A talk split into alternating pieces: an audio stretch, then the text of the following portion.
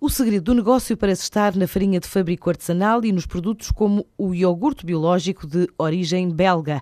Com este tipo de ingredientes, o Chupana Café, que esta semana celebra o primeiro aniversário, conquistou já uma média de 600 clientes por dia. Faturou mais de 1 milhão de euros, 12 meses depois de investir meio milhão na abertura do espaço, em pleno coração de Lisboa, na Avenida da República. Agora a empresa planeia abrir mais uma unidade na capital e talvez outra noutra cidade do país, como o Porto. Assim adianta Fernando Lúcio, sócio-gerente do Chopana Café. Próximo ano queremos tentar abrir outra loja, se conseguimos ter mercado em Lisboa ou no Porto, abrimos uma.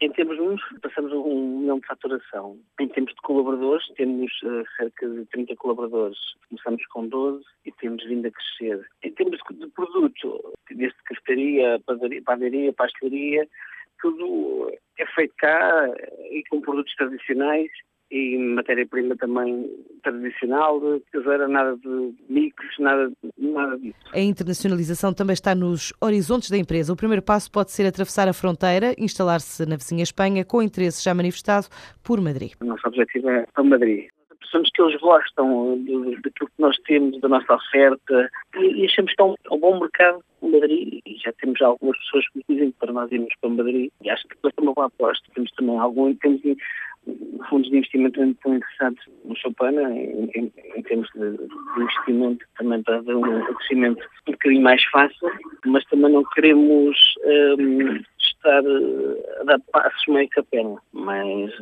é a nossa ideia crescer. Um ano após a abertura do primeiro Chupana Café, o balanço aponta para vendas superiores a 300 mil unidades de produtos de pastelaria e padaria, como os croissants de chocolate.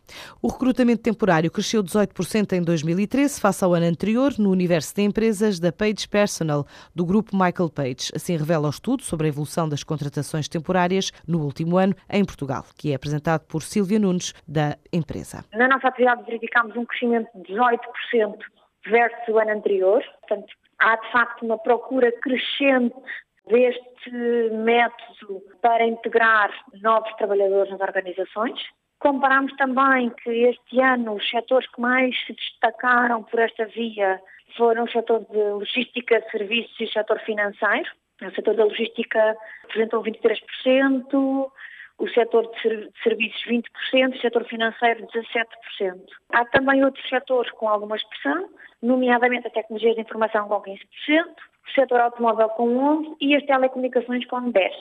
Ah, no que diz respeito à faixa salarial, 45% dos perfis que nós contratamos recebem uma remuneração entre os 20 mil e 28 mil euros brutos anuais. Portanto, estamos a falar de remuneração bruta fixa anual. Um outro estudo da mesma consultora, que inclui trabalho permanente, revela que 40% das funções recrutadas no último ano foram ocupadas por mulheres, 68% para as áreas financeira, de comunicação e marketing.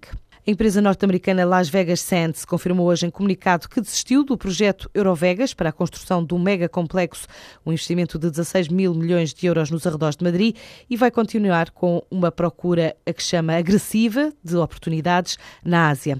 A desistência surge depois da oposição das autoridades espanholas ao projeto que se prendem tanto com questões fiscais como com a exigência do magnata Sheldon Adelson, dono do Las Vegas Sands, de que se pudesse fumar neste complexo. Em comunicado, o empresário norte-americano diz que depois de meses de negociações com o governo espanhol, a empresa não vê um caminho que possa conduzir a alcançar os critérios necessários para avançar com o projeto de desenvolvimento a grande escala. Adianta ainda que é uma ideia pessoal, com alguns anos, querer desenvolver resorts integrados na Europa, mas remata dizendo que há um tempo e um lugar para tudo e neste momento a atenção da empresa centra-se em impulsionar países asiáticos como o Japão e a Coreia para melhorar a oferta turística.